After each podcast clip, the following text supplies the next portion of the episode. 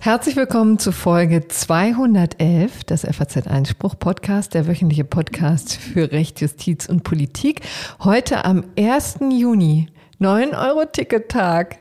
Und hier am Mikrofon ist Corinna Budras, Korrespondentin aus Berlin. Und mir gegenüber sitzt Helene Pobrowski, Korrespondentin aus Berlin. Wie Corinna, wie schön, dass wir es heute mal gemeinsam machen können. Ja, übrigens in zwei Wochen auch schon wieder. Also es jagt jetzt ein Termin den anderen, auch weil Pia im wohlverdienten Urlaub ist. Schöne Grüße an dieser Stelle in den Camper, der wahrscheinlich wieder durch Südeuropa Cruise. Ja, genau.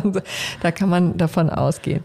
Genau, und dann, deswegen sitzen wir heute hier. Hast du das 9-Euro-Ticket schon ausprobiert? Das ist ja heute Stichtag. Und die, ich habe ähm, jedenfalls auf meinem Konto gesehen, dass ich als Inhaberin einer, eines Jahresabos irgendeinen Betrag zurückerstattet Hast bekommen du wirklich? habe. Ja. Ich habe noch nicht geguckt. Ja, unbedingt gucken. Oh, Wahnsinn. Ich habe 57 Euro oder so bekommen. Ja, herzlichen Glückwunsch, Helene. Dann gehen wir mal Eis essen. Ähm, das ist ja toll, dass das so gut klappt mit der BVG, sollte man nicht meinen. Nö, aber es ist, ähm, funktioniert alles gut. Wir haben folgende Themen.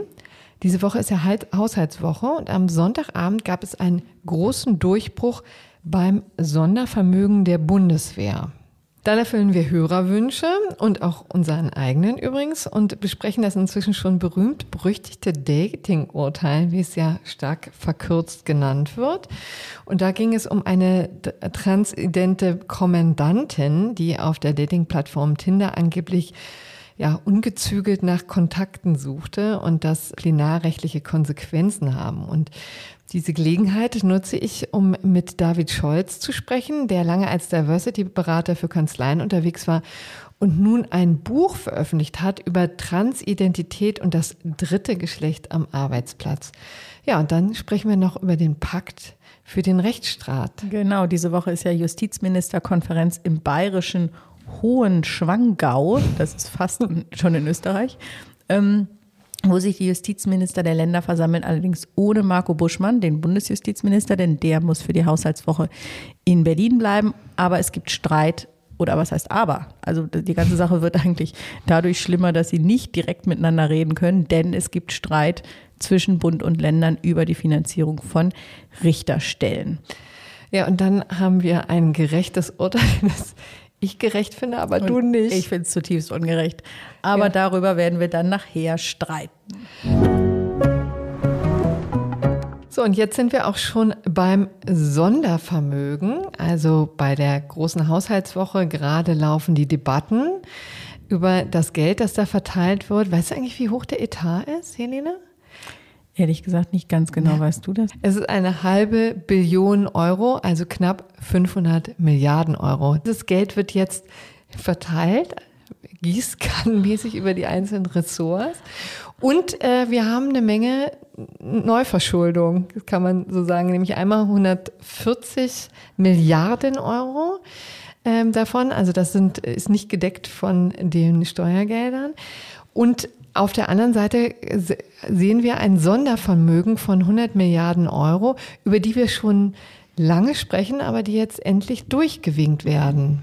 Jedenfalls gibt es die politische Einigung. Ja. Man ist ja doch immer wieder erfreut, ähm, ja, was heißt erfreut, also erstaunt, wie viel Geld eigentlich so da ist. Es ist ja alles unvorstellbare Summen und das Sondervermögen. Und nur um das auch nochmal an dieser Stelle zu sagen, ist natürlich in Wahrheit gar kein Vermögen, sondern sind natürlich in Wahrheit Schulden. Schulden Aber genau. es klingt natürlich besser. Deswegen waren auch Leute schon auf Twitter zu sagen, steigt nicht auf diesen Spin ein, weil wir ja nicht auf einmal mehr Geld haben sollen. Wir nehmen nur welches auf. Ob das richtig oder falsch ist, darüber wird ja in der Politik gestritten. Bei der Bundeswehr sind sich jetzt jedenfalls gibt es jetzt jedenfalls eine Zweidrittelmehrheit, die es richtig findet, äh, bestehend aus den Ampelparteien und der oppositionellen Union. Ähm, all die müssen zusammenkommen, weil dieses Sondervermögen im Grundgesetz verankert werden soll. Und für eine Grundgesetzänderung sind ja, wie wahrscheinlich alle wissen, eine Zweidrittelmehrheit in Bundestag und Bundesrat nötig. Da gab es in den vergangenen Wochen sehr kontroverse Debatten, mhm. obwohl eigentlich alle sagen, natürlich muss die Bundeswehr gestärkt werden in dieser Situation in der wir Krieg in Europa haben, in der auch die NATO ähm, ja schlagkräftig sein muss und die deutsche Bundeswehr auch im NATO-Verband immer irgendwie äh, schwächelte. Mir erzählte mal jemand, dass in in Litauen, wo ja eine, eine Bundeswehr, äh, also Teile der Bundeswehr stationiert sind, ähm, äh, dass da die, bei Besuchen tatsächlich von deutschen äh, Staatsgästen dann die Hubschrauber der Alliierten geliehen, also der Allianz geliehen werden muss, um die Politiker nach von A nach B zu bringen, ja. weil tatsächlich die deutschen Hubschrauber mal wieder nicht fliegen. Ich glaube übrigens, stationiert ist gerade in diesem Kontext nicht das richtige Wort, ah. weil das ja in der Russland-NATO Akte verbürgt ist, dass da nicht dauerhaft jemand stationiert ist, sondern irgendwie im Rotationssystem oder sowas ähnliches. Insofern muss ich mich an dieser Stelle kurz wieder korrigieren, aber es war ja klar, was gemeint ist. Also, wie, wie ist es jetzt dazu gekommen? Am Montagabend trafen sich also im Bundesfinanzministerium eine kleine Gruppe aus Ampel und Union, nämlich bestehend aus der Verteidigungsministerin Lamprecht von der SPD, Bundesfinanzminister Christian Lindner von der FDP und Annalena Baerbock von den Grünen mit Matthias Middelberg, stellvertretender Fraktionsvorsitzender der Unionsfraktion von Seiten der CDU und Alexander Dobrindt, der Landesgruppenchef der CSU. Dann ging es um 19 Uhr los und ähm, es war im Vorfeld schon eigentlich, der Druck war sehr, sehr groß geworden, weil schon mehrere solcher Treffen ergebnislos geendet hatten und, und in der Bevölkerung und auch in den Medien entstand dann diese Erwartungshaltung, dass man mhm. sagt, also wenn ihr euch doch im Prinzip einig seid, dass die Bundeswehr mehr Geld braucht, ja. woran hapert es denn jetzt? Und worum ging es? Es war eine ja, ein Konflikt, der zumindest in Teilen semantischer Natur war und in anderen Teilen politischer, nämlich die Frage, wie beschreibt man, wie beschreibt man denn nun dieses Sondervermögen? Genau, und wer kriegt denn die 100 Milliarden? Kriegt das Ge allein die Bundeswehr genau, oder vielleicht also, noch andere? Das ist halt genau die Frage, wie betitelt man das denn? Diese Zweckbindung äh, sozusagen und da gab es im, im, im Kabinett einen Beschluss, der, der sagte, das Sondervermögen soll für die Bündnis- und Verteidigungsfähigkeit mhm. sein. Was nicht ganz dem entspricht, was Olaf Scholz am 27. Februar in seiner Regierungserklärung gesagt hatte, wo er sagte, ein Sondervermögen für die Bundeswehr. Und das mhm. hat wiederum auch die Union aufgenommen und hat gesagt, wir wollen nicht, dass das Geld für irgendwas anderes ausgegeben wird, sondern es soll für die Bundeswehr ausgegeben werden und stellte sozusagen den Verdacht in den Raum, dass die Grünen doch in Wahrheit das Geld eigentlich für Entwicklungshilfe mhm. und für Energiepolitik und ähnliches ausgeben wollen, weil das im weitesten Sinne auch der Sicherheit dient. Aber du sagst ja, das ist der Verdacht gewesen, aber das haben die doch schon so geäußert, oder? Genau, also ich würde mal sagen, an der grünen Basis gibt es wohl auch viele, die das richtig fänden. Es gab auch, wir haben kurz nach diesem 27. Februar ein Interview geführt mit ähm, der parlamentarischen Geschäftsführerin Irene Mihalic, die sagte auch, ähm, ja, also man sollte diesen Sicherheitsbegriff sehr weit verstehen und so weiter. Und da hat hat sie durchaus auch Dinge wie Zivilschutz und Entwicklungszusammenarbeit angesprochen. Es gab dann aber auch eine Entwicklung auch bei der Grünen Partei, wo sich das, mhm. wo dann irgendwie klar war, dass man das enger fassen muss. Und das hat die grüne Spitze ähm, sozusagen rhetorisch vorbereitet und die Basis ist dann irgendwie mitgekommen. Also es war relativ klar, dass Entwicklungszusammenarbeit nicht darunter fällt, auch nicht die Energieprojekte, sondern drei Punkte, ähm, die die Grünen gerne drin gehabt hätten, was die Union auf gar keinen Fall wollte. Und zwar die drei Punkte sind Cybersecurity. Ähm, da ist es eben so, dass diese Cybersicherheit dann nicht nur das Verteidigungsministerium die Zuständigkeit hat, sondern wenn äh, Deutsche äh, ja, kommunizieren, also deutsche Behörden miteinander kommunizieren, geht es um Verschlüsselung und da ist auch das Außenministerium und das Innenministerium haben da mhm. auch einen Teil der Kompetenz. Also wenn man es nur für die Bundeswehr gemacht hätte, hätten die anderen davon nicht profitieren können von diesem Geld. Dann ging es um Krisenpräventionsmaßnahmen. Das ist damit, das ist eine NATO-Geschichte. Damit ist gemeint, dass man auch Partnerländer, Nachbarländer bei ihrer ähm, Fähigkeit, sich zu zu verteidigen, ihnen dabei hilft. Und der dritte Punkt ist ähm, der Zivilschutz. Also sprich das Bundesamt für Bevölkerungsschutz und Katastrophenhilfe, das also jetzt zum Beispiel in der Ukraine-Krise, aber auch in der Pandemie, bei den Fluten äh, künftig eine größere Rolle spielen soll, beim Schutz der Bevölkerung, da sollte auch das Geld hineinfließen. Mhm. Da hat die Union aber gesagt, nein und hat sich im Endeffekt eigentlich auch durchgesetzt. Nun steht, nun soll das diese 100 Milliarden Sondervermögen soll ausschließlich der Bundeswehr zugutekommen. Mhm. Und die anderen Fragen sollen aus dem Haushalt bezahlt werden. Genau, wo ja auch sich ziemlich viel tummelt, also ziemlich viele Wünsche auch bedient werden müssen. Weiß man das schon, wie viel dann dabei rumkommt oder ist das nur ein, ein hehres Ziel für die nächsten Haushalte? Nee, das soll jetzt gesetzlich eben hm. abgesichert werden, so heißt es.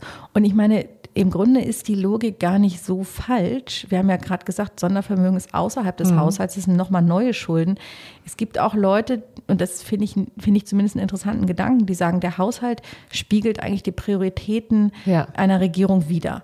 Und das, was wichtig ist, muss aus dem Haushalt bezahlt werden und das, was nicht wichtig ist, eben nicht. Hm. Und dass man dieses Sondervermögen, obwohl alle sagen, es ist so wichtig, ist jetzt überhaupt nicht im Haushalt drin, sondern wird anderweitig finanziert. Man könnte auch sagen, man könnte ja auch in so einer Situation auf die Idee kommen zu sagen, wir müssen in den Haushaltsberatungen unsere Prioritäten jetzt nochmal neu ähm, ähm, orientieren und können dann halt manche Wünsche aus dem Koalitionsvertrag vielleicht auch nicht erfüllen.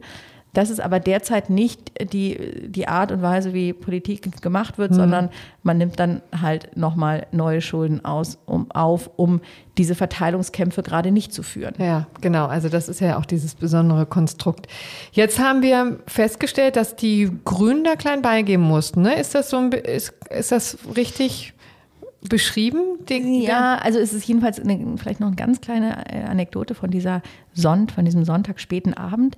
Es war wohl so, dass Annalena Baerbock ähm, den Raum dann verlassen hatte, um, weil sie gesagt hat, ich muss Rücksprache halten mit meinen Leuten. Das haben auch die anderen gemacht, auch Dobrindt und die anderen haben sich kurz mit ihren Partei Chefs oder wer auch immer dafür dann Verhandlungspartner war, also Frau Lamprecht vielleicht mit Olaf Scholz, ähm, besprochen. Bei den Grünen dauern solche Gespräche halt immer länger. Da gibt es immer sehr viel mehr zu debattieren. Und Baerbock war nach einer halben Stunde wohl noch nicht fertig. Und dann gibt es jedenfalls den Bericht, dass sie dann zu ihrer Staatssekretärin gesagt hat, sag mal, wir brauchen noch ein bisschen Zeit. Und dann ist sie hingekommen und hat gesagt, die brauchen noch ein bisschen Zeit.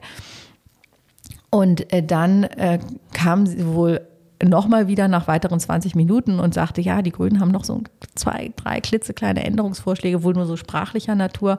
Und da hatte aber, ob das nun ein Versehen war oder nicht, das weiß man nicht so ganz genau, das BMF, also das Finanzministerium, schon die Mitteilung verschickt, dass man sich oh. geeinigt habe. Hoppala, wie mein Sohn sagen würde. Ähm, also da wurden dann einfach Fakten geschaffen. Das war für die Grünen nicht so toll. Man kann davon ausgehen, Linda hat sich auch entschuldigt, angeblich bei Ihnen. Man kann davon ausgehen, dass das ähm, denen nicht so gut gefallen hat. Aber Annalena Baerbock war am nächsten Morgen im Deutschlandfunk und hat also diese Einigung verteidigt.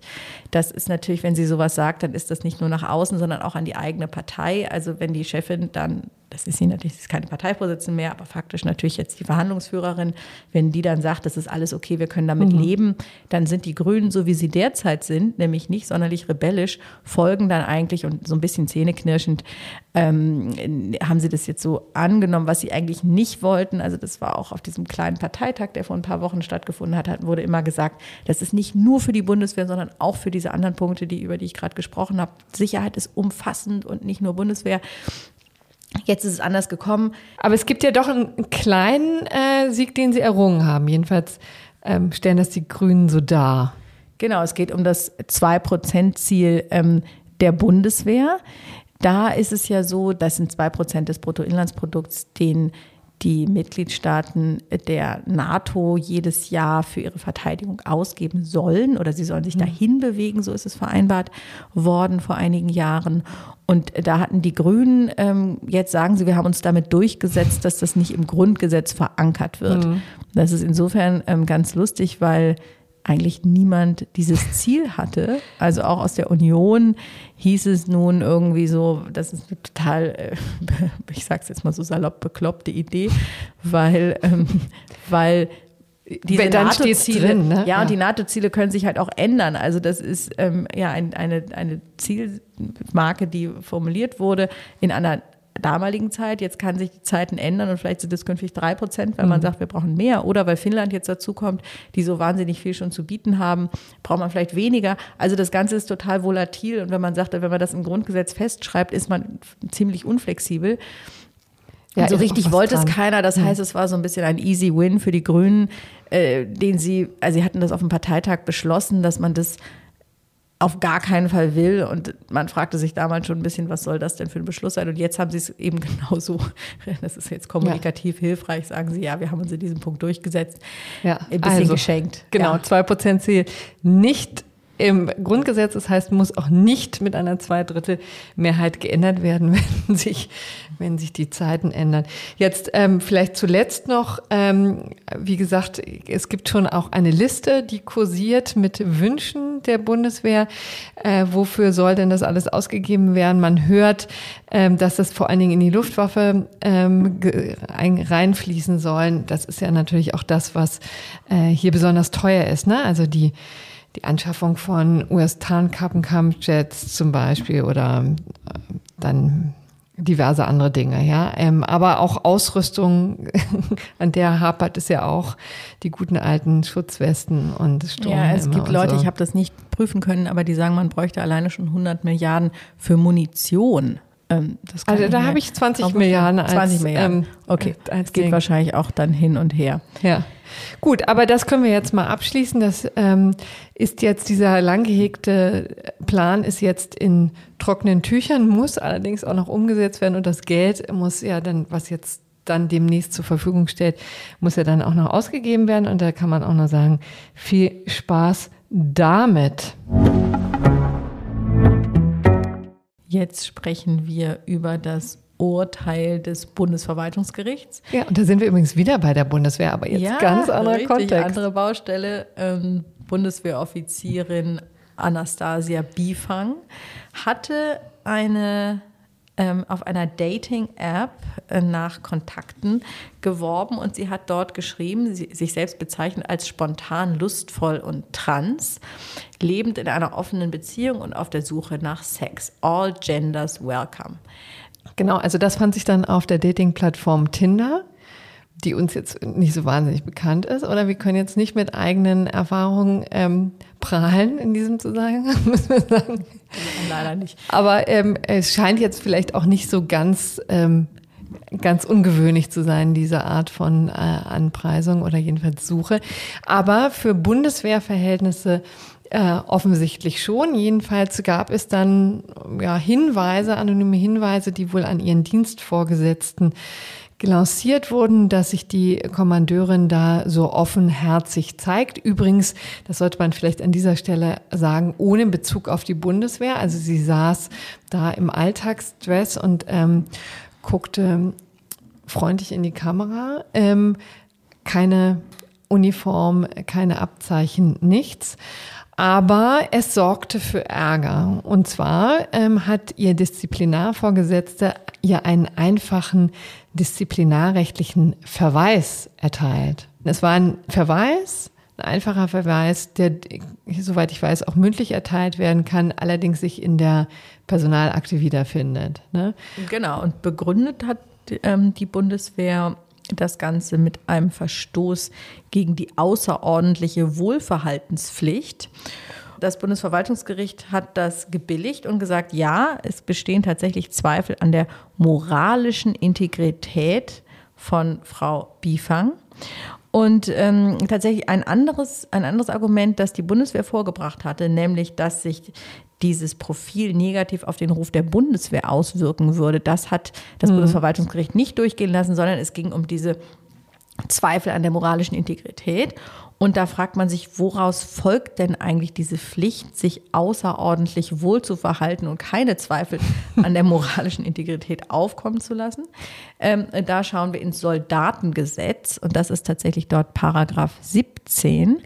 Ähm, und da heißt es in Absatz 1, äh, der Soldat hat äh, Disziplin zu wahren. Das ist jetzt bei der Bundeswehr nicht weiter auffällig. Und in Absatz 2 steht drin, sein Verhalten muss dem Ansehen der Bundeswehr sowie der Achtung und dem Vertrauen gerecht werden, die sein Dienst als Soldat erfordert. Mhm. Und dann, und das finde ich interessant, nur als, als Beispiel, steht dann da, der Soldat darf innerhalb des dienstlich, der dienstlichen Unterkünfte und Anlagen auch während der Freizeit sein Gesicht nicht verhüllen.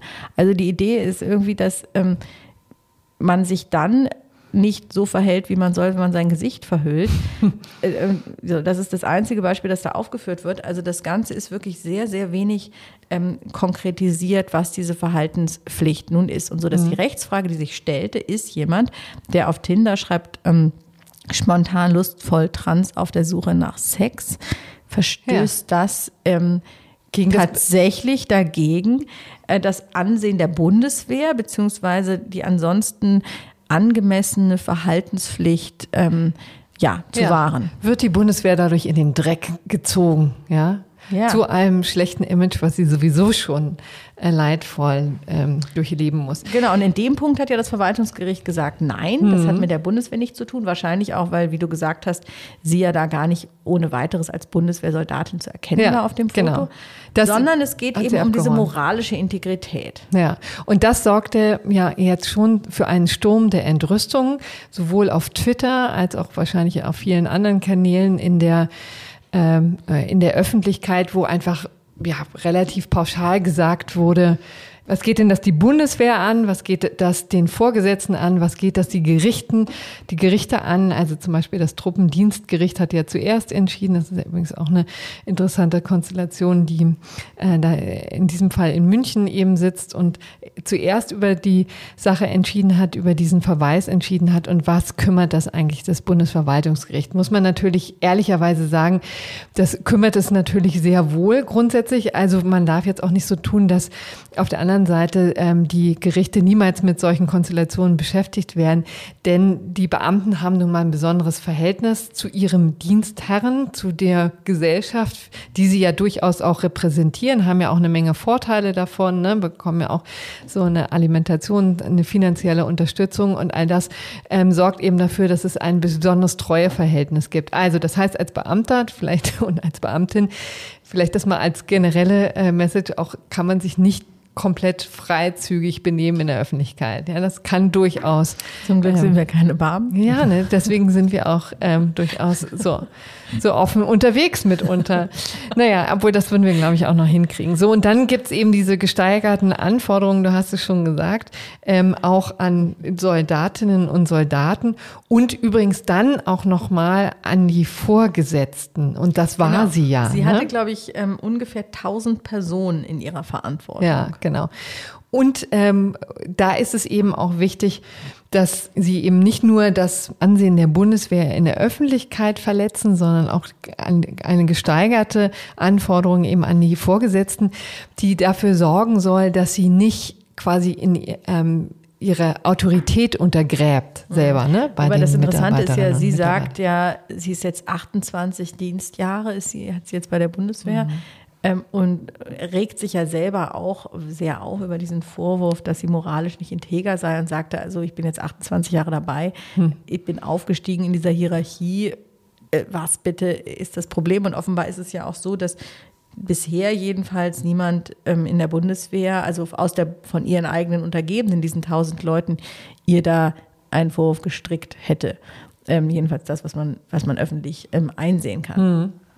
Was man dazu vielleicht auch nochmal sagen sollte, ist, dass das Bundesverwaltungsgericht ja hier quasi die ähm, Sicht eines verständigen Betrachters einnehmen muss, ja, und dann eben interpretiert, ist das Ganze jetzt tatsächlich Ausdruck eines wahllosen Sexuallebens oder und zeigt es einen ähm, erheblichen Mangel an charakterlichen Integrität. Und dabei muss man übrigens sagen, dass das Ergebnis, das muss gar nicht das Ergebnis sein, das muss man gar nicht feststellen, sondern es muss quasi die Gefahr bestehen, dass dieser Eindruck besteht. Ja, und das muss auch ein verständiger Beobachter so festgestellt Was natürlich haben. lustig ist an der Sache ist, oder ja, ein bisschen skurril ist, dass das Bundesverwaltungsgericht ähm, als in dieser Frage ähm, äh, Beobachter vielleicht ja doch einen speziellen Blick hat. Ne? Also Ja. wir müssen uns überlegen, äh, am Bundesverwaltungsgericht arbeiten ausschließlich Juristen, damit fängt schon mal an, dann ausschließlich Richter, die ja unter den Juristen, sage ich mal, nicht zwingend konservativ sind, aber doch halt ähm, ja Jetzt nicht, vielleicht nicht die nicht fortschrittlichsten, die Au obwohl wir- ja, oder jedenfalls nicht ausgeflippt, ja, sondern also gibt es Ja, auch äh, das kann man- Ausnahmen und so weiter. Ich will nicht zu pauschal werden, aber mh, so. Und dann sind es ähm, sehr erfolgreiche Richter, die also Karriere gemacht haben und dann häufig ja ähm, auch etwas älter sind, weil man natürlich nicht am Bundesverwaltungsgericht seine Karriere anfängt, sondern dort beendet. Das heißt, ich da weiß das Durchschnittsalter ähm, am Bundesverwaltungsgericht jetzt nicht, aber ich würde mal vermuten, ist es über 50, Ja. wahrscheinlich deutlich über 50. Und wenn du da äh, die rein männliche Form nennst, dann muss man natürlich sagen, für diesen konkreten Senat stimmt das auch. Also es waren tatsächlich fünf männliche Richter, die über mhm. diesen Fall zu entscheiden Und das hatten. ist natürlich äh, interessant, dann zu sagen, das ist der verständige Beobachter, weil man natürlich, das ist jetzt ein weites Feld, aber immer die Frage ist, inwiefern kann man eigentlich eine Frage objektiv einschätzen, wenn man einen ganz anderen Erfahrungshorizont hat. Also wenn man vielleicht überhaupt keine Transpersonen kennt oder sowas, inwiefern kann man das dann überhaupt beurteilen, ist das dann nicht vielleicht doch das sehr subjektive Empfinden, was es nämlich nicht sein soll, sondern es soll ja in gewisser Weise objektiviert sein. Jetzt haben natürlich Richter viel Erfahrung damit, aber trotzdem ist es die Frage, inwiefern können sie da aus ihrer eigenen Haut raus? Wobei ich den Personen jetzt konkret gar nicht unterstellen will, irgendwie äh, äh sehr eng zu sein, aber dieser Verdacht ähm, steht natürlich ein bisschen im Raum und hat auch einen Teil der Kritik ausgelöst, dass man sagte, vielleicht wissen diese Richter eigentlich überhaupt gar nicht, äh, worum das geht und haben eigene Ressentiments jetzt übertragen auf die allgemeine Bevölkerung, die möglicherweise in dieser Frage sich schon anders entwickelt hat. Genau, und darüber kann man natürlich heftig streiten. Und ich muss offen gestehen, also ich habe jetzt an diesen paar Worten, es sind ja wirklich doch recht wenige Worte, die dir genannt sind in dieser Anzeige, ähm, auch wenig auszusetzen. Ich glaube, das ist vielleicht ein allgemeines Missverständnis, dass wenn man schreibt, offene Beziehung auf der Suche nach Sex, das nicht notgedrungen hat, heißt, dass man tatsächlich völlig willenlos jeden nimmt. Das wird ja so ein bisschen unterstellt, sondern es geht ja nur darum, dass es grundsätzlich nichts ausgeschlossen wird, aber wie picky und wie, wie groß die Auswahl dann tatsächlich ist, das ist natürlich damit noch überhaupt gar nicht gesagt, ja. Also, das hat man ja auch beim Datingportal Tinder, das äh, häufiger, dass es womöglich etliche Anfragen gibt, aber man sich dann doch nur maximal für einen entscheidet, ne? Genau. Das heißt jetzt nicht unbedingt, dass da irgendwelche Orgien stattfinden, aber selbst wenn. Also die Frage ja. ist ja, wie oft ein, eine Bundeswehroffizierin Sex hat oder nicht, äh, hat ja eigentlich niemanden zu interessieren. Es geht eher um diese, ich glaube eher um dieses, ähm, um diese Offenheit überhaupt. Inwiefern kann man überhaupt als Soldatin mit Personalverantwortung so ähm, offen über sein Sexualleben mhm. reden? Also überhaupt sagen, dass man auf der Suche nach Sex ist, dass man äh, spontan, lustvoll, also das sind natürlich Selbstbeschreibungen wo man, also man kann sich irgendwie fragen, warum präsentiert sich eine Person eigentlich so? Aber das ist ja eine persönliche, Entscheidung. also da, diese das, Frage ist eine persönliche genau. Entscheidung. Genau. Also ich würde das zum Beispiel nicht machen, weil, weil ich denke, irgendwie sozusagen das Intimleben ähm, möchte ich eigentlich gar nicht so in der breiten Öffentlichkeit ausbreiten. Aber wer natürlich auch auf der Suche ist, der muss sich natürlich irgendwie auch exponieren. Und auch das ist ja total persönlich. Das kann ja, kann man ja anders entscheiden, wenn man das anders möchte. Und dann ist eben nur die Frage, darf man das?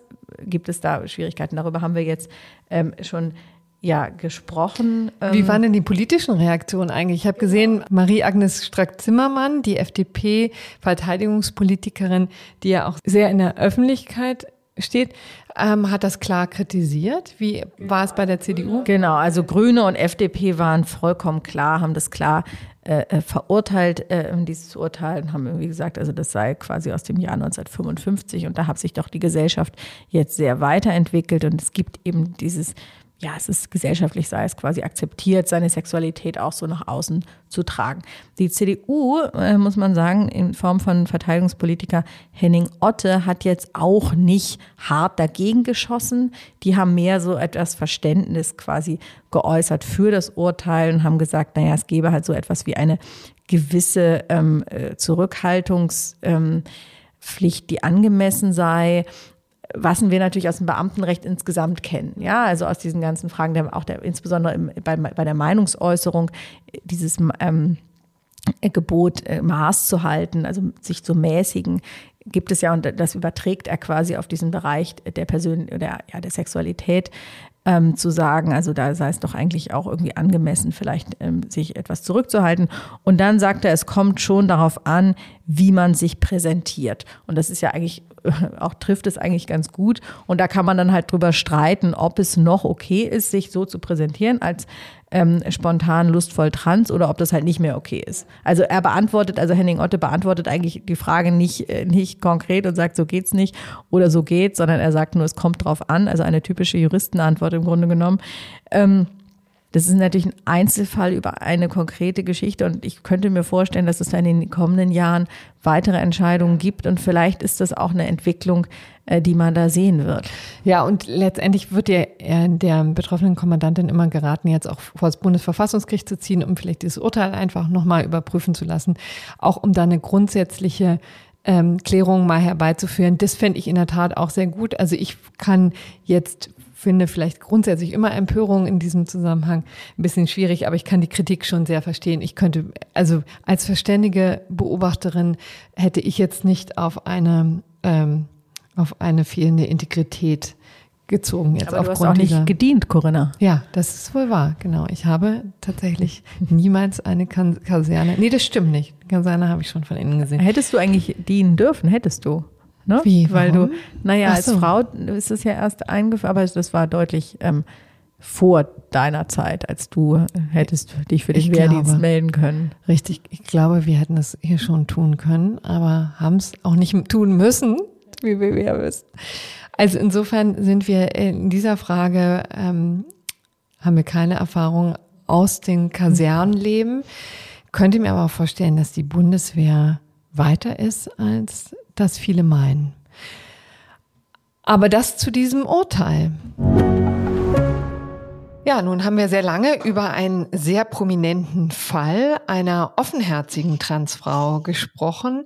Aber im Alltag sind ja die Beispiele häufig sehr anders gelagert. Da geht es um Personen, die ja die doch sehr herausfordernde Prozedur einer Geschlechtsumwandlung irgendwie in ihren Alltag integrieren müssen und ähm, dazu gibt es natürlich eine Menge praktischer und rechtlicher Fragen, die ich jetzt mal vertiefen möchte, mit einem Gesprächspartner, auf den ich mich sehr freue, den ich schon sehr lange kenne und der jetzt ein sehr praxisorientiertes Buch zu diesem ganzen Komplex geschrieben hat. Dieses Buch heißt Transidentität und drittes Geschlecht im Arbeitsumfeld. Herzlich willkommen, Herr Scholz. Ja, ja, danke schön, dass ich dabei sein darf. Hallo, Frau Budras. Wir haben uns lange nicht mehr gesehen und äh, jetzt sprechen wir uns in meinem ersten Podcast. Ich freue mich, dass ich heute mit Ihnen unter anderem ja. über das Buch sprechen darf, äh, das vor kurzem rausgekommen ist. Ja, freut mich wirklich auch sehr, auch dass wir Ihre Podcast-Erfahrung hier einleiten. Herr Scholz, wir haben uns ja, also wir kennen uns übrigens schon 17 Jahre, das kann man an dieser Stelle mal äh, offenlegen. Äh, Sie sind jetzt Business Development Beauftragter bei einer internationalen internationalen Großkanzlei bei Ellen Overy und ich habe sie schon als Pressesprecherin einer deutschen Kanzlei kennengelernt. Das war eben vor 17 Jahren.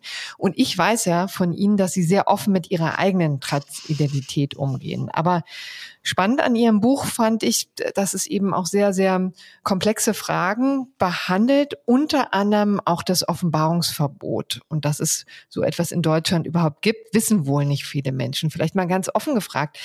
Dürfte ich hier Ihre Vorgeschichte einfach so nennen, wenn wir nicht vorher drüber gesprochen hätten und wenn ich nicht wüsste, dass Sie da sehr offen mit umgehen? Wie ist es?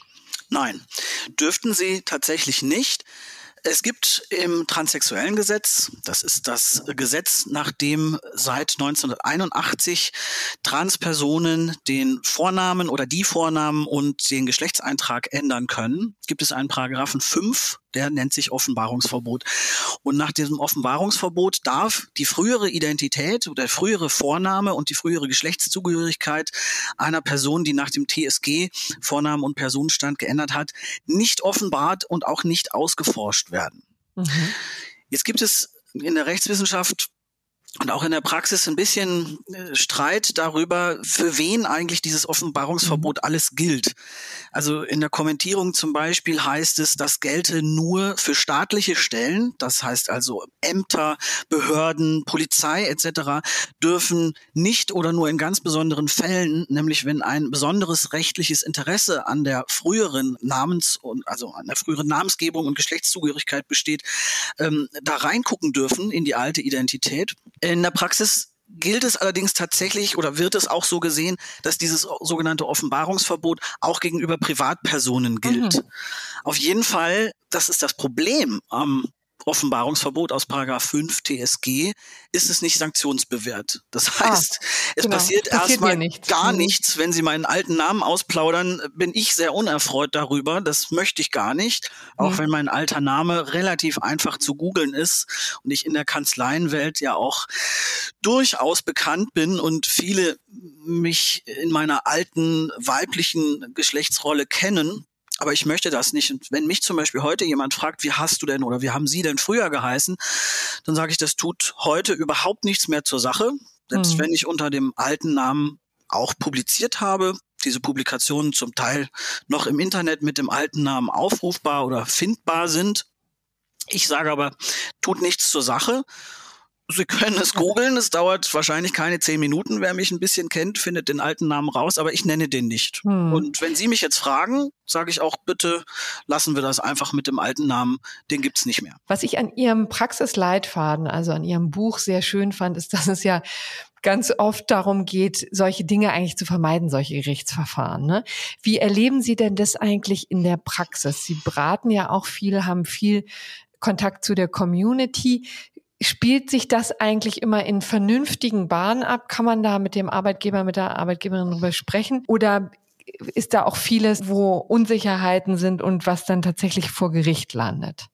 Es gibt leider sehr, sehr viele Unsicherheiten. Also ich erlebe das sozusagen in der, in der Peer-Beratung, die ich auch viel mache. Also ich bin Co-Moderator einer sehr großen Online-Selbsthilfegruppe für transidente und äh, nicht-binäre Personen. Und ich erlebe es dort immer und immer und immer wieder, leider fast regelmäßig, leider fast wöchentlich, dass Menschen ankommen, sich in der Gruppe äußern in der Richtung, ich habe mich am Arbeitsplatz geoutet, mein Chef oder meine Chefin weigert sich hartnäckig, mich mit dem neuen Namen anzusprechen oder verweigert mir die Dienstkleidung des mhm. anderen Geschlechts, wenn es zum Beispiel geschlechtsspezifische vorgeschriebene Dienstkleidung gibt. Oder das Zeugnis wird nicht geändert, aber vor allen Dingen auch dieses Missgendern, also das mhm. bewusste oder auch unbewusste Ansprechen mit dem falschen Namen oder Bezugnahme auf die Person mit dem falschen Geschlecht. Das Warum ist, passiert das? Sag mal so, im, im vorsichtig ausgedrückt positiven Fall ist es einfach Unbedachtheit. Mhm. Oder gerade am Anfang, wenn sich jemand frisch geoutet hat und dieser Rollenwechsel noch sehr neu ist, dann kann es natürlich tatsächlich einfach passieren, dass Menschen in der Umgebung dieser Person aus schlichter Gewohnheit äh, in, den, in die Nennung des mhm. alten Namens zurückfallen oder äh, die falschen Pronomen benutzen. Aber das ist wahrscheinlich nicht das, was sozusagen dann für Streit sorgt, ne? Sondern Nein, das kann natürlich auch, das, das kann natürlich für durchaus große Missstimmung sorgen. Schön ist das natürlich nicht. Aber die streitigen Fälle, die entstehen natürlich dann, wenn diese falsche Anrede oder die Benutzung falscher Pronomen, obwohl jemand explizit gesagt hat, bitte sprecht mich mit, oder über mich mit männlichen Pronomen und bitte sprecht mich mit Herr und mit einem männlichen Vornamen an. Wenn das explizit gesagt wurde und sich da keiner dran hält, dann ist das schon böser Wille. Hm, das ist wahr, ja. Und solche Sachen, die führen dann leider recht oft zu verhärteten Fronten. Und Warum diese Fronten sich dann so verhärten, liegt meines Erachtens sehr daran, dass einfach schlicht Unwissenheit darüber besteht, dass es nicht nur rechtlich erlaubt ist, eine Person auch ohne amtliche Namensänderung mit dem neuen Namen anzusprechen, sondern dass man insbesondere im Arbeitsverhältnis sogar dazu verpflichtet ist, weil der Arbeitgeber nicht zuletzt auch äh, neben AGG-Pflichten äh, nicht zuletzt auch eine Fürsorgepflicht hat hm. der arbeitnehmenden Person gegenüber. Daraus resultiert dann auch die Ansprüche, über die wir jetzt schon auch ja, teilweise geredet haben, nämlich der Anspruch, mit dem richtigen, mit dem gewünschten Namen angesprochen zu werden. Was gibt es da noch? Worauf kann die Person, die das betrifft, dann noch pochen gegenüber dem Chef, gegenüber der Chefin? Beispielsweise, wir hatten das eben schon kurz gestreift, das Thema Dienstkleidung. Also wenn es eine mhm. vorgeschriebene Dienstkleidung gibt und diese Dienstkleidung geschlechtsspezifisch sein sollte, Beispiel, ähm, es kann zum Beispiel sein, stellen wir uns vor, dass im Einzelhandel, im Verkauf eine Dienstspezi eine, eine Kleidung vorgeschrieben ist und das sei möglicherweise für Männer ein gerade geschnittenes Hemd und für die Frauen eine Bluse, eine taillierte Bluse. Wenn jetzt eine Mitarbeiterin, die trans ist, also von Mann zu, von Frau zu Mann, nein, umgekehrt, sorry, jetzt komme ich selber mhm. durcheinander. Ja, ja. also von Mann zu Frau transitioniert, vorher also das Männerhemd getragen hat und jetzt die Bluse für Frauen tragen möchte, dann kommt es auch durchaus vor, dass dann vom Arbeitgeber vorgebracht wird, nein, erstens siehst du ja noch gar nicht aus wie eine Frau und damit machst du uns ja lächerlich. Also das wäre mhm sehr wahrscheinlich ein, ein Fehlgebrauch äh, des Weisungsrechts einer, einer vorgesetzten Person. Zugleich darf das aber auch eben aus Gründen der Fürsorge, aus Gründen der Gleichbehandlung des allgemeinen Persönlichkeitsrechts und eben nicht zuletzt des, äh, des, des Schutzes der Geschlechtsidentität gar nicht verweigert werden. Warum auch? Abgesehen mhm. davon, von irgendwelchen rechtlichen, warum sollte das jemandem verweigert werden? Äh, gab es eben auch schon vor vielen Jahren, äh, gab es dazu auch schon ein richtungsweisendes Urteil damals vom äh, Landesarbeitsgericht Berlin. Da ging es um eine Busfahrerin, also eine Transfrau, Busfahrerin, Busfahrer und Busfahrerinnen tragen Dienstkleidung und da gab es auch wohl Unterschiede in der Uniform zwischen Männeruniform und Frauenuniform. Und diese mhm. Transfrau, Busfahrerin, wollte also jetzt die Frauenuniform haben. Und das hat der Dienstgeber, das waren, glaube ich, die Berliner Verkehrsbetriebe, haben das verweigert, weil das Namensänderungs-, Personenstandsänderungsverfahren der Transfrau noch nicht abgeschlossen war. Und da ist eben festgestellt worden, dass unter anderem die Fürsorgepflicht des Arbeitgebers, das Persönlichkeitsrecht der Person, der betroffenen Person hier zu schützen sei und unter anderem das ist auch noch ein ganz interessanter Aspekt, sollte die Person, das hat was mit dem medizinischen Veränderungsprozess zu tun, mhm. eine Person, die eine Geschlechtsangleichung, ist übrigens sehr viel passenderes Wort als ja. Umwandlung, weil Geschlecht kann genau. ich nicht umwandeln, ich kann mhm. das Geschlecht nur angleichen, sei es rechtlich oder sei es medizinisch oder sei es auf der sozialen Ebene. Also wer eine Geschlechtsangleichung auf medizinischer Ebene durchlaufen möchte, der muss eine sogenannte Alltagserprobung ja. ähm, durchlaufen. Das heißt, bevor schon medizinische Schritte in Anspruch genommen werden, soll die Person eine gewisse Zeit lang im gewünschten Geschlecht, also im Zielgeschlecht sozusagen leben und das nach Möglichkeit in allen Lebensbereichen. Mhm. Wenn jetzt ein Arbeitgeber einer transitionierenden Person verweigert, in der neuen Geschlechtsrolle aufzutreten, weil das rechtliche Verfahren noch nicht abgeschlossen ist oder weil medizinische Veränderungen oder Angleichungen noch nicht abgeschlossen sind, wird ja genau das verhindert. Ja. Denn hm. die Arbeitszeit ist nun mal die größte, unsere längste wache Zeit am Tag. Und wenn ich mich acht Stunden am Tag nicht in meiner eigentlichen Zielgeschlechtsrolle bewegen darf, weil der Arbeitgeber mir das verweigert, dann kann ich diese Alltagserprobung nicht absolvieren. Hm. Ja, interessant. Also da gibt es ja in der Tat auch ähm, sehr kluge und vernünftige praktische Zwänge, dann sozusagen, die eigentlich das auch gebieten, ne? dass man in diesem Bereich sich auch frei bewegen kann. Also jetzt hatten wir den Namen, die Kleidung. Was gibt es noch für Felder, wo tatsächlich der Betroffene, die Betroffene das Recht auf Angleichung hat, also auf, ja, mm. auf den eigenen Namen, auf den neuen Namen pochen kann. Mm. Ganz wichtiger Bereich sind zum Beispiel auch Arbeitszeugnisse. Also wer sich bewirbt, wer sich verändern möchte, beruflich, der bewirbt sich mit, wie heißt es so schön, aussagekräftige Bewerbungsunterlagen. Und dazu gehören Arbeitszeugnisse. Und Arbeitszeugnisse enthalten den Namen und auch geschlechtszuweisende Formulierungen, wie zum Beispiel, er erfüllte seine ihm zugewiesenen Aufgaben stets zu unserer vollsten Zufriedenheit. Mhm. So. Meine Arbeitszeugnisse, um die mal als Beispiel zu nehmen, haben natürlich auf meinen weiblichen Namen gelautet und sie erfüllte bla bla bla. Mhm. Ihre Aufgaben bla bla bla. Und wenn ich mich heutzutage bewerben möchte, kann ich glücklicherweise auf komplett auf David Scholz angepasste Zeugnisse zurückgreifen, weil ich, und das geht auch aus dem Offenbarungsverbot hervor, beziehungsweise auf das Offenbarungsverbot aus Paragraph 5 TSG zurück, einen Anspruch darauf habe, meine Zeugnisse ändern zu lassen, wenn ich nach dem TSG dass mhm. äh, die, die Vornamens- und Personenstandsänderung abgeschlossen habe. Genau, also in dem Moment können Sie sofort äh, quasi zu alten Arbeitgebern zurückgehen, sagen, damals war ich zwar eine Frau, aber jetzt möchte ich einfach die Arbeitszeugnisse korrigiert haben. Ich möchte im Grunde genommen so ein bisschen, dass diese Vergangenheit ja auch nicht ausgetilgt wird, sondern im Grunde genommen nur angepasst an das Geschlecht, das Sie damals schon hatten, nur noch nicht offiziell nur noch nicht für alle offensichtlich, genau. Richtig.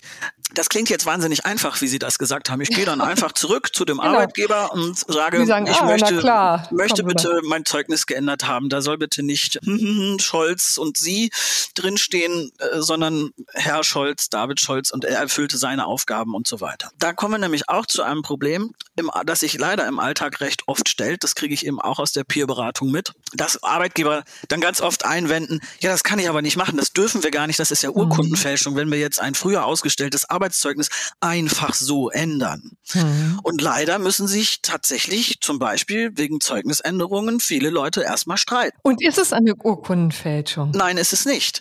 Denn äh, die rechtliche Person, also das, das Zeugnis wird ja nicht geändert. Also die, der Inhalt, die mhm. Aussage des Arbeitszeugnisses, die darf nicht verändert werden. Also ich kann jetzt nicht darauf sagen, hm, mein Arbeitszeugnis von vor fünf Jahren gefällt mir auch übrigens wegen der Beurteilung nicht. Da hätte ich jetzt ja. gerne auch noch was anderes drinstehen. Das sind Dinge, die man natürlich im Zeugniserstellungsprozess mit dem Arbeitgeber verhandeln muss, wenn man sagt, ich hätte gerne diese und jene Formulierung weg und äh, außerdem hätte ich gerne eine Eins statt eine Zwei und sowas. ne? Gut, geschenkt.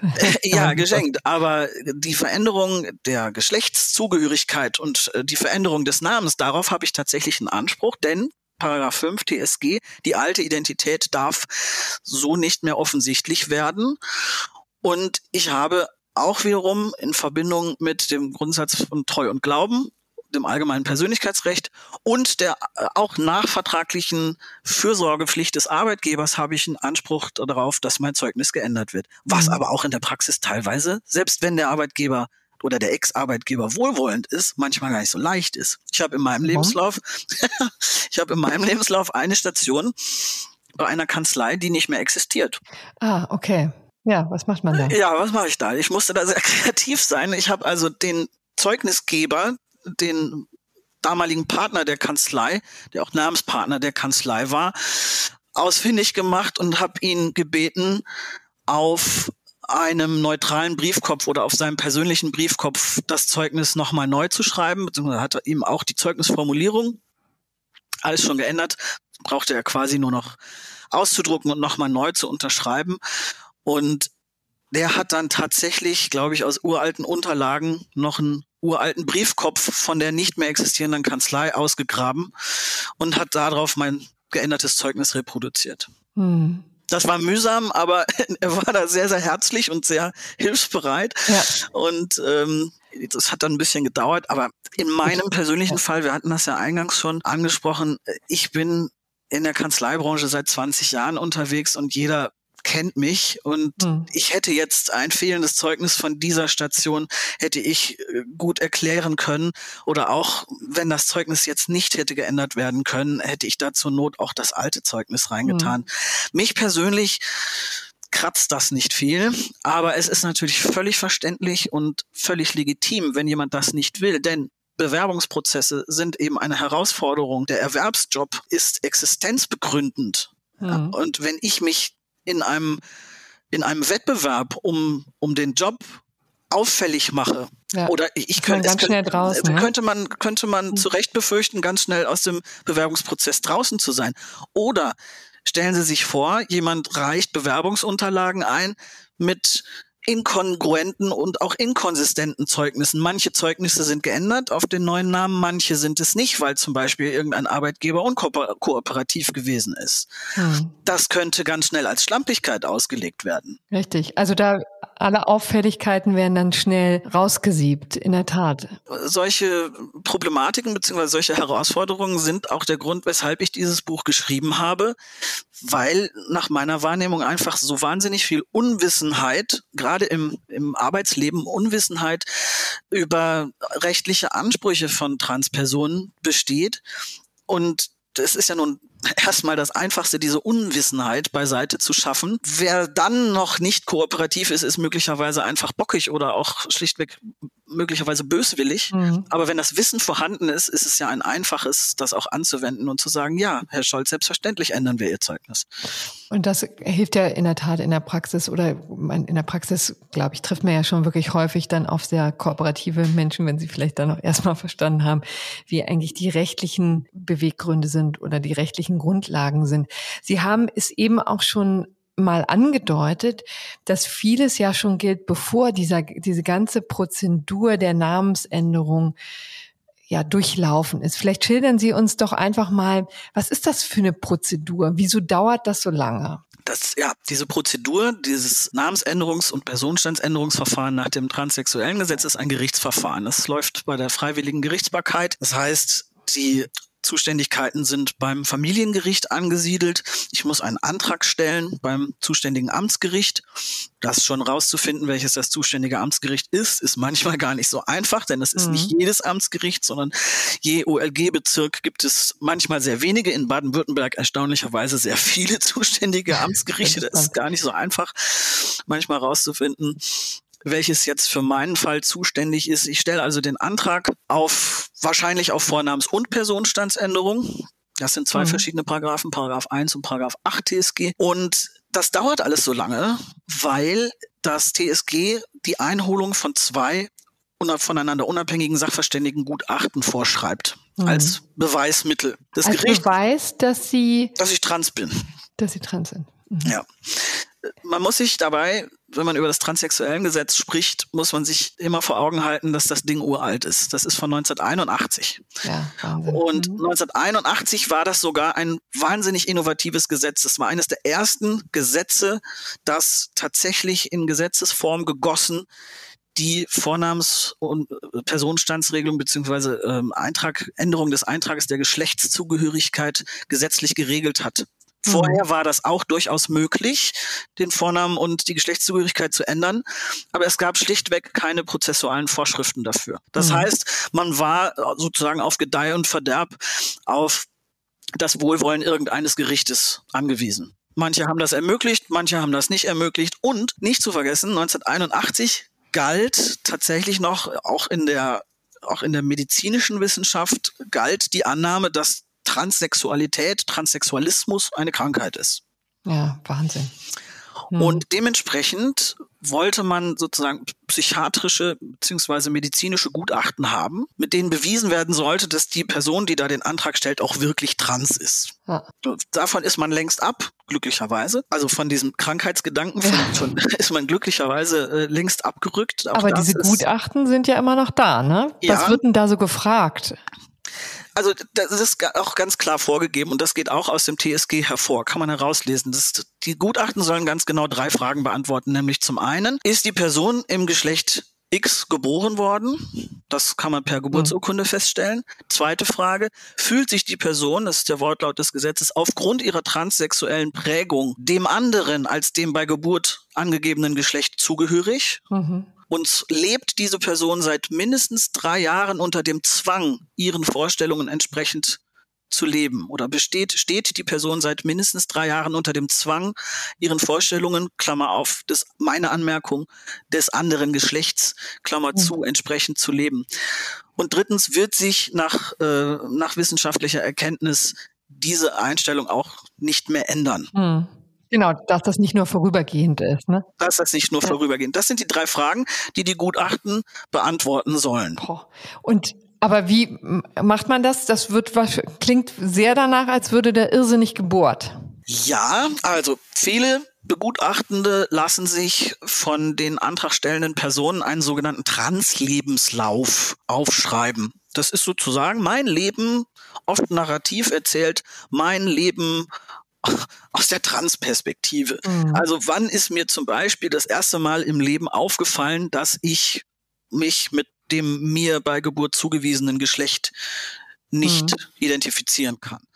Da schreiben viele Menschen dann vielleicht schon Kindheitserlebnisse rein, was man im, was man im Kindergarten oder in der, in der Grundschule beziehungsweise in der Schule erlebt hat. Diese, diese Herleitung und dass das so weit ausgeholt wird, das geht auf die Fragestellung zurück, seit mindestens drei Jahren den Zwang empfinden, dem anderen mhm. Geschlecht entsprechend zu leben. Das soll die Frage klären, ob mir das gestern eingefallen ist oder ob ich äh, das schon seit mindestens drei Jahren mit mir herumtrage. Das bedeutet übrigens nicht, und das ist auch ein ganz häufiges Missverständnis von vielen antragstellenden Personen, man muss nicht schon drei Jahre in dem gewünschten Geschlecht leben. Mhm sozusagen drei Jahre lang in der Alltagserprobung in der anderen Geschlechtsrolle rumlaufen, obwohl man die rechtliche Änderung noch nicht hat. Ja, sondern, sondern man muss sich drei Jahre lang unwohl gefühlt haben letztendlich. Ne? Also dieser Genau. Zwang ist ja wirklich auch schon eine ziemlich bemerkenswerte Formulierung. Ne? Ja, genau.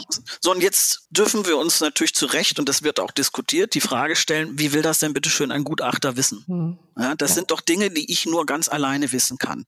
Deswegen steht ja auch die Begutachtungspraxis meines Erachtens völlig zu Recht in der Kritik. Und soll am liebsten geändert werden. Ne? und das, ist soll am das liebsten ja auch geändert werden. Also ich soll zwei wildfremden Menschen alles Mögliche über mein Leben erzählen, damit die mir hinterher bescheinigen, dass ich in Anführungsstrichen trans genug bin, um meinen Namen und meinen Geschlechtseintrag zu ändern. Mhm.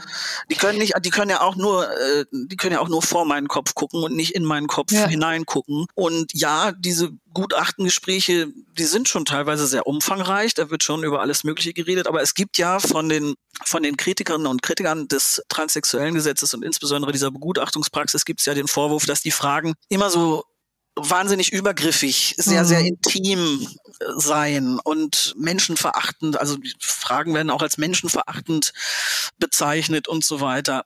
Dazu möchte ich aus meiner persönlichen Sicht sagen, ja, gibt es zwar, es gibt durchaus Gutachter und Gutachterinnen, die unangemessene Fragen stellen, zu private Fragen, Fragen, die zu sehr in den sexuellen Bereich hineinreichen. Aber auch das aus meiner äh, Erfahrung in der Peerberatung, das sind sehr wenige. Mhm. Und Und die umgeht man dann einfach. ja, die kann man Ja. auch umgehen. Also bei den meisten Gerichten, die TSG-Verfahren durchführen, kann man Gutachter vorschlagen, wenn man den Antrag stellt. Mhm. Habe ich auch gemacht.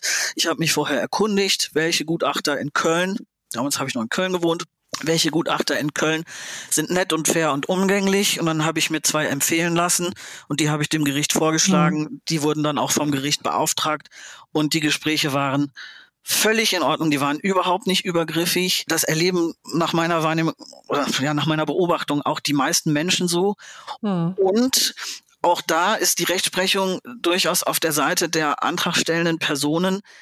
Erst 2017 zuletzt hat das Bundesverfassungsgericht festgestellt, dass Fragen, die nicht auf die Beantwortung dieser drei Fragen aus dem TSG gerichtet Ah. sind, in der Begutachtung nichts zu suchen haben. Hm. Interessant. Also da gibt es tatsächlich schon höchstrichterliche Rechtsprechung, gibt die das einhegen muss. genau. Ja. Ist ja auch interessant. Genau. Ja. Gleichzeitig hat das Bundesverfassungsgericht in dem gleichen Urteil festgehalten, dass die Begutachtungspraxis an sich immer Mhm. noch als Beweismittel für dieses TSG-Verfahren Ja. äh, geeignet sei. Und um das nochmal zu Ende zu bringen, äh, wir haben ja darüber gesprochen, sozusagen, wie langwierig auch diese Prozedur ist. Also da gibt es diese zwei Gutachten, dann beschäftigt sich ein Gericht damit und entscheidet dann irgendwann nach mehreren Monaten, ja, Herr Scholz, Sie sind würdig, Herr Scholz zu sein? Ja. Oder wie? So, ungefähr, so, in- so in etwa. Also alleine schon die Einholung der Gutachten kann natürlich Zeit dauern. Hm. Also man muss einen Termin finden bei den Gutachtern äh, und die sind teilweise auch, das sind zum größten Teil sind das äh, zum Beispiel Psychotherapeuten oder Psychiater, äh, die sind gut ausgelastet dieser Tage da. Also einen Gutachtentermin zu bekommen, kann schon mal etwas dauern. Dann kann es auch durchaus mal etwas dauern, bis das Gutachten geschrieben und ans Gericht Mhm. übermittelt ist. Dann sind natürlich auch die Gerichte sehr oft äh, personell so schlecht ausgestattet, dass es ewig dauert. Dazu kommt dann sicherlich auch noch der Aspekt, dass eben die Dezernate, bei denen TSG-Verfahren äh, durchgeführt werden, das sind, wie gesagt, Familiengerichte. Und Sie können sich natürlich vorstellen, dass in Familiensachen auch mal Ja. sehr eilige, gerade wenn es irgendwas mit, mit Kindeswohl zu tun hat, sehr eilige Sachen vorgehen. Und da bleibt dann die TSG-Akte natürlich ähm, auch mal länger Mhm. liegen. Mein eigenes Verfahren hat damals vom Antrag bis zu dem Tag, an dem ich meinen Personalausweis endlich ändern konnte, elf Monate gedauert. Mhm. Und da das war, war schon, war schon überdurchschnittlich lang. Es gab mal eine Untersuchung vom Bundesfamilienministerium. Da kam eine Durchschnittsverfahrensdauer von 9,3 Monaten raus. Mhm. Aber mit einer Spanne von vier Monaten bis über 24 Monate. Und da hatten Sie Ihren neuen Personalausweis ja noch nicht in den Händen, ne? Dann müssen Sie ihn ja erst noch beantragen, was zumindest in Berlin ja auch durchaus eine Herausforderung ist. Mhm, genau. Also im Grunde genommen, wir hören schon, das ist wahrscheinlich auch eine Phase, die durchaus belastend ist, weil man ja doch, also erstens viel tun muss dafür und auf der anderen Seite auch ja lange wartet und vielleicht in so einem rechtlichen Schwebezustand ist, der nicht besonders hilfreich ist. Herr Scholz, ich würde sagen, wir machen an diesem Punkt mal Schluss, denn es, wir könnten eigentlich noch viel länger reden, denn das transsexuellen Gesetz ist ja jetzt gerade in der Umarbeitung und wird ja auch heftig, heftig diskutiert. Aber ich nehme an, oder ich würde vorschlagen, das heben wir uns mal für ein andermal auf. Jetzt das haben wir ist eine gute Idee, denn da können wir tatsächlich auch noch sehr viel drüber sprechen. Ja, also jetzt haben wir jedenfalls mal die Dinge geklärt, die im Arbeitsalltag wichtig sind. Ich danke wirklich sehr herzlich für dieses sehr offene Gespräch. War mir ein großes Vergnügen. Schöne Grüße nach München. Dankeschön. Dankeschön und schöne Grüße nach Frankfurt.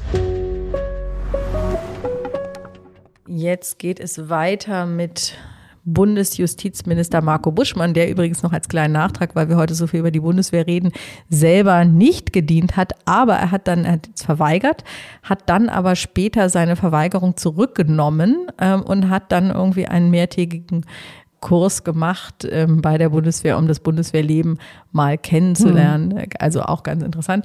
Wobei wir jetzt immer was anderes reden, nämlich nicht Geld für die Bundeswehr, sondern Geld für die Justiz. Es geht konkret um den Pakt für den Rechtsstaat der ist uns ja wirklich schon seit langem bekannt. Also seit ich in Berlin bin, seit mittlerweile vier Jahren, ähm, schreibe ich mindestens alle paar Wochen gefühlt wahrscheinlich etwas weniger über den Pakt für den Rechtsstaat, manchmal mehr, manchmal weniger und insbesondere dann mehr, wenn ein neuer Pakt ansteht, denn das ist jetzt der Fall.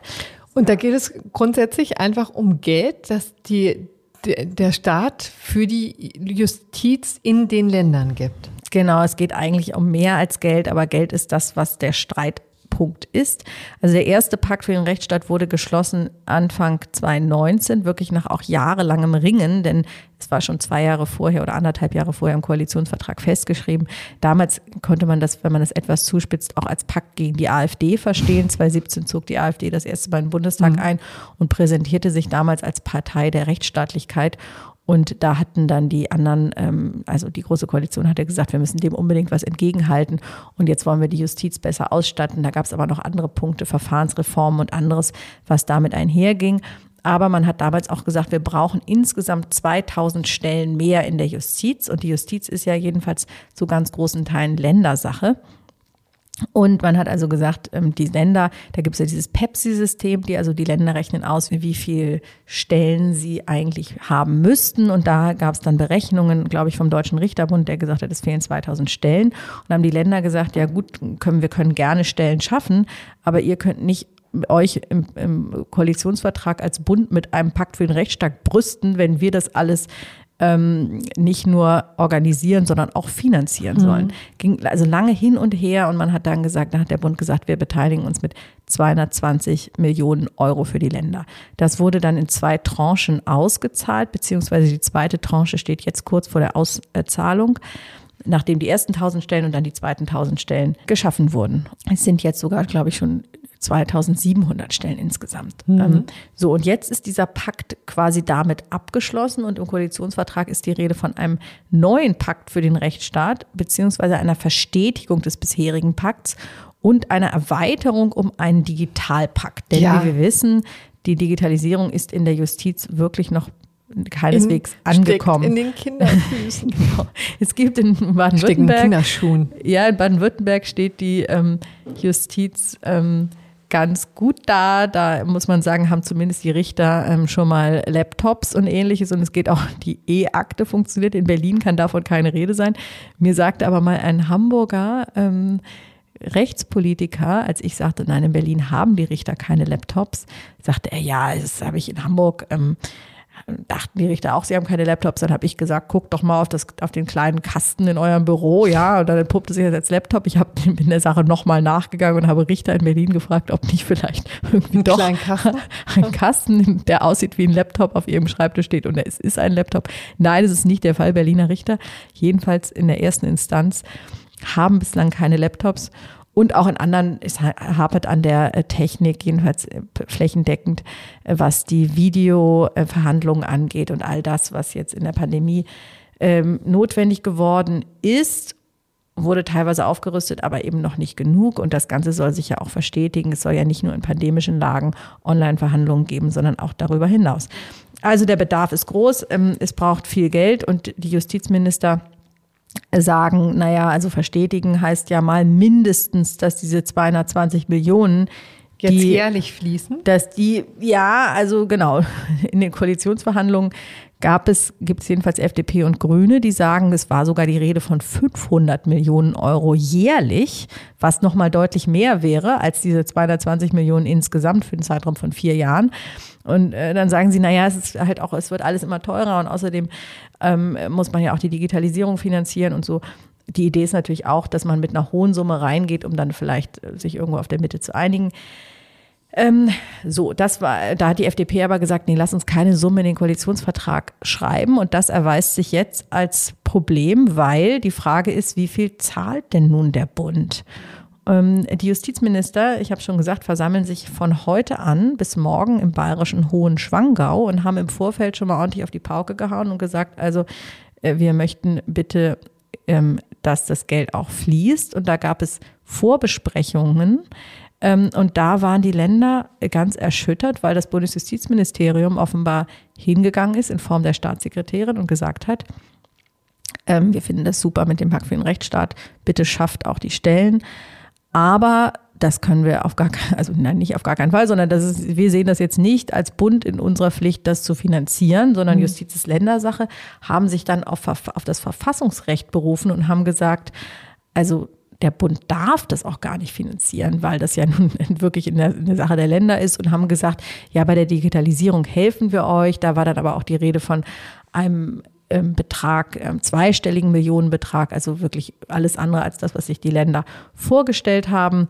Und also es ist ganz interessant, die Konfliktlinie läuft im Grunde genommen zwischen, einerseits zwischen Bund und Ländern, aber auch zwischen FDP einerseits mhm. und SPD-Grünen andererseits. Denn ebenso verärgert wie die Länder über diese Ansage aus dem Justizministerium waren jetzt die ähm, rechtspolitischen Berichterstatter, äh, von Grünen und SPD, die sagen, Moment mal, wie kann das denn jetzt sein, dass die verfassungsrechtliche Gründe vorschieben? Denn aus Sicht von Ihnen ist es natürlich totaler Quatsch. Die sagen, was 2019 funktioniert hat rechtlich, mhm. soll ja bitte ja, auch heute auch funktionieren. Es geht einfach nur darum, natürlich den Geldbeutel quasi zu deckeln. Genau, die FDP tut sich ja eh schon schwer genug jetzt mit diesen, wir haben jetzt ja heute schon über wie viele hunderte Milliarden ja. sonst was gesprochen die wollen jetzt nicht noch mehr bezahlen müssen. Ja, und vor allen Dingen nicht dauerhaft, ne? Das ist irgendwie. Nicht dauerhaft. Be beziehungsweise wollen da mal ein bisschen Transparenz reinbringen. Vielleicht noch ein Punkt, wer sich jetzt fragt, wie haben die das denn damals gemacht rechtlich? Weil es ja nicht ganz von der Hand zu weisen ist. Wir haben mhm. das, kennen das aus dem Schulbereich, ja. Digitalisierung in den Schulen. Inwiefern darf der Bund da eigentlich was bezahlen? Ähm, das haben die gemacht über die Umsatzsteuerpunkte, wurde das dann verteilt. Das ist also ein, ein bewährter Mechanismus. So, also jetzt ist es eben so, dass sich die Justizminister treffen und, und auf Länderseite sind sie sich im Grunde genommen eigentlich alle einig, mehr oder weniger jedenfalls. Es gibt so ein bisschen Klein-Kleinkrieg, aber eigentlich sind sich alle einig. Und der Bund ist leider jedenfalls persönlich nicht vertreten, sodass wahrscheinlich von dieser Justizministerkonferenz, morgen ist die Pressekonferenz, wir werden es sehen, aber kein großes Signal für den Pakt für den Rechtsstaat ausgehen wird. Aber immerhin große Wünsche. Ja, und dann sind wir jetzt bei dem höchst umstrittenen gerechten Urteil der Woche man kann jetzt nicht sagen, dass es um wirklich fundamental wichtige Dinge des Lebens geht. Naja, das würde ich so es schon geht, mal gar nicht sagen. Siehst du, da fängt es nämlich schon an. Es geht um Fitnesskurse in öffentlichen Parks und ähm, die Haltung, die man dazu einnimmt, hängt fundamental davon ab, ob man an diesen teilnimmt oder ob man sich von diesen gestört fühlt. Und Helene, jetzt darfst du mal jetzt absolute Interessen auflegen, Offenlegung. Ja, voll Transparency. Ich bin ja nicht mehr Mitglied, aber ich war, als ich noch in Frankfurt ähm, gearbeitet habe, wirklich jahrelang begeistertes Mitglied von Bootcamp. Ähm, Bootcamp im Grüneburg-Park, ne? Oder, Bootcamp im Güntersburg. Güntersburg.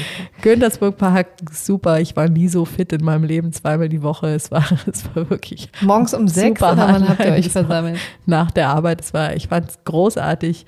Ähm, ich kann mich daran erinnern, nach dem ersten Mal, dass ich wirklich am nächsten Tag quasi nicht aufstehen konnte, weil alles weh tat. Und es ist ja schon so eine eigentümliche Geschichte, an die man sich gewöhnen muss, gerade wenn auch hin und wieder mein Kollege auch durch den Park spazieren geht und man selber kämpft im Schweiße seines Angesichts gegen die, gegen die Uhr und gegen diese Da wird dann ja laute Musik gegen die Erschöpfung, da wird dann ja ähm, auch laute Musik mitgebracht. Immer, es ist immer so, wer es noch nicht gemacht hat, ich kann es wirklich sehr empfehlen, eine Minute, eine Übung. Und nach 30 Sekunden ist dann, kommt dann so ein eingebauter Motivationskick you must work harder. und dann geht's weiter. Und nach dieser, also es ist dann irgendwie eine Stunde, und, aber ich, ich fand es wirklich toll. Das war im Park und es war mit relativ lauter Musik. Und ich hatte überhaupt nicht den Eindruck, dass sich irgendjemand daran stören würde. Ich, äh, ich muss offen gestehen, also jetzt wird auch meine gesamte Piefigkeit hier äh, an die Öffentlichkeit gezerrt. Es tut mir auch wirklich wahnsinnig leid. Ist ja jetzt auch nicht so, dass ich mich wahnsinnig stören würde an einzelnen Bootcamps, an denen man dann so vorbeiradelt oder ich würde dann eben joggen.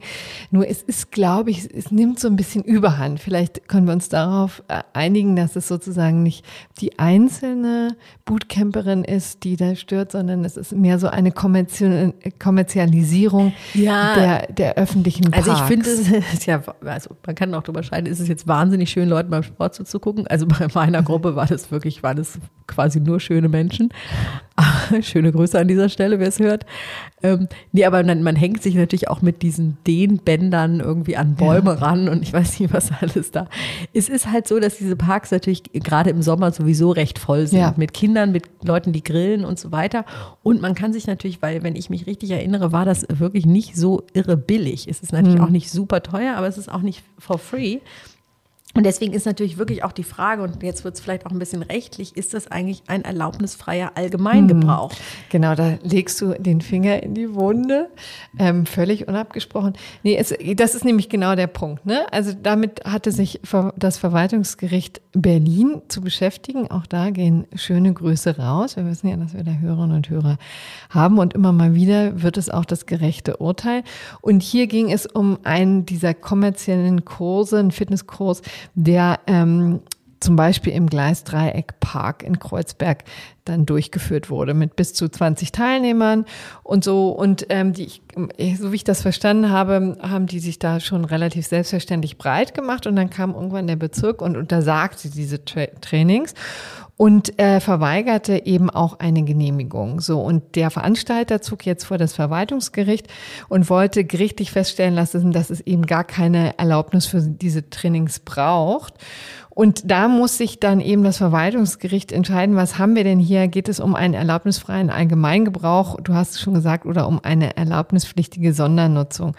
Und deren Urteil, und wie gesagt, das finde ich zutiefst recht, sagt eben, es ist eine Sondernutzung und dazu muss man dann eben in das Grünanlagengesetz mal schauen. Und ähm, dort ist ja die Benutzung der Anlagen geregelt. Also in Berlin ist das eben Paragraph 6. Und ähm, da sind wirklich so wunderbare Formulierungen zu finden, wie dass die Benutzung schonend erfolgen muss, so dass Anpflanzung und Ausstattung nicht beschädigt werden. Und dann gibt es eine ganze Liste von Dingen, die man möglichst nicht tun darf. Also äh, man darf übrigens keinen Lärm verursachen, das hier zu deinen Beats. Ähm, es dürfen übrigens Schleuderwurf- und Schießgeräte nicht benutzt werden. Und ich, das, glaube ich, wissen auch nicht viele, die da immer ihre Bälle rumwerfen. Das finde ich ist aber auch wirklich, also vielleicht ist das auch apropos Jahr 1955. Also ich weiß nicht, ob wir da nicht auch ein bisschen toleranter sind, wenn man jetzt an die Leute denkt, die keine Gärten haben. Ja, Corinna genau. gibt's. Absolut. Das kannst du dir nicht vorstellen. Kann ich mich auch noch wahnsinnig dunkel dran erinnern. Nein, ähm, als ich nur so einen Austritt hatte. Aber was ich sagen wollte, nee, äh, und das, äh, ich will ja auch niemanden aus diesen grünen Parks raushalten, ne, sondern ganz im Gegenteil strömt da rein, aber zahlt nicht 50 Euro pro Kurs an irgendwelchen kommerzielle äh, Benutzer, äh, Veranstalter, ähm, sondern äh, macht das sozusagen für euch. Ähm, und so hat eben auch die, ähm, das Verwaltungsgericht Berlin argumentiert, haben eben gesagt, also ihr könnt machen, was ihr wollt. Wir sind auch durchaus großzügig, ist auch durchaus Musikveranstaltungen erlaubt, aber äh, bei kommerziellen Veranstaltungen, äh, bei kommerziellen Sportanbietern, tja, die, die sind eben nicht Teil der erholungsbedürftigen und erholungssuchenden Bevölkerung. An die richtet sich ja das Angebot der Grünen Parks. Also ich bin dringend erholungsbedürftig und auch total erholungssuchend. Ja, genau, und da habe als, als Bootcamp-Teilnehmerin, äh, ja. das haben die sich natürlich auch genau angeguckt und haben gesagt, ja, für die Einzelnen gilt das natürlich, aber nicht als Teil dieser ähm, Gruppe, denn die steht eben nicht allen offen, sondern eben nur diejenigen, die da diese Kursgebühr berappen. Wie teuer war das bei dir? Ich kann mich so ganz grob, ich habe jetzt die Zahl 46 im Kopf, aber das könnte pro auch sein. Pro Monat oder pro? Sechs, ja, pro Monat. Nicht so teuer, aber ich kann, es könnte auch sein, dass das für dieses Mom in Balance, was ich ja, auch gemacht habe, das ist übrigens der andere Kurs, den ich auch im Park gemacht habe, auch in Frankfurt, Mom in Balance, auch hier schöne Grüße, tolles, da habe ich wirklich ja. sehr gute Freundinnen. Ähm, kennengelernt, wo man gemeinsam mit dicken Bauch durch den Park, ich will nicht sagen hopst, weil man das ja nicht darf, aber irgendwie Hoppelt. im Storchenschritt, also passend zur Vorbereitung auf die Geburt, irgendwelche Übungen macht und hm. sich so irgendwie so fit hält, wie es geht. Auch das total ja. super. Helene, mein dann gibt auch Mom in Balance, das kommt dann nach der Geburt und Rückbildung Mein und so. Herz geht auch wirklich aus zu dir. Du kannst dich auch Ich hätte nicht gedacht, dass du das so, dass das, das wie dich so als Spießerin outen genau. musst, Corinna. Das ist mir auch wirklich ziemlich äh, unangenehm, aber du kannst dich auch mit deinen Freundinnen da weiter treffen. Ich, wie gesagt, mir geht es nur sozusagen über die, die Überhand, ich, es nimmt ein bisschen Überhand und ich kann mir, ich finde es jedenfalls gut, sagen wir mal so, dass die Bezirke das regulieren können, ja, und dass sie eben sagen können, hier ist nicht alles offen und wir haben überhaupt gar keine Handhabe, sondern jetzt kann man es kanalisieren. Und es gibt ja einige Bezirke, die es übrigens gar nicht erlauben, ja, kann man vielleicht, das ist nun wirklich spießig, aber ich finde es schon sinnvoll, dass man das kanalisiert in dem Sinne, dass man das sich genau anguckt, auch guckt, ob es welche anderen Anbieter gibt, ob wir jetzt 20 Kurse auf einmal haben oder ob das vielleicht nur zwei sind, die sich dann auch über den Tag verteilen. Also es gibt ja sehr unterschiedliche Ansätze und deswegen halte ich das für das gerechte Urteil der Woche und bin gespannt, wie das unsere Hörerinnen und Hörer genau, sehen. Feedback sehr willkommen. Team Budras oder Team Bubrowski. Das wüssten wir gerne. Ja, dann sind wir jetzt am Ende dieser Sendung. Kritik und ähm, Wünsche und alles andere wie immer unter einspruchpodcast.faz.de.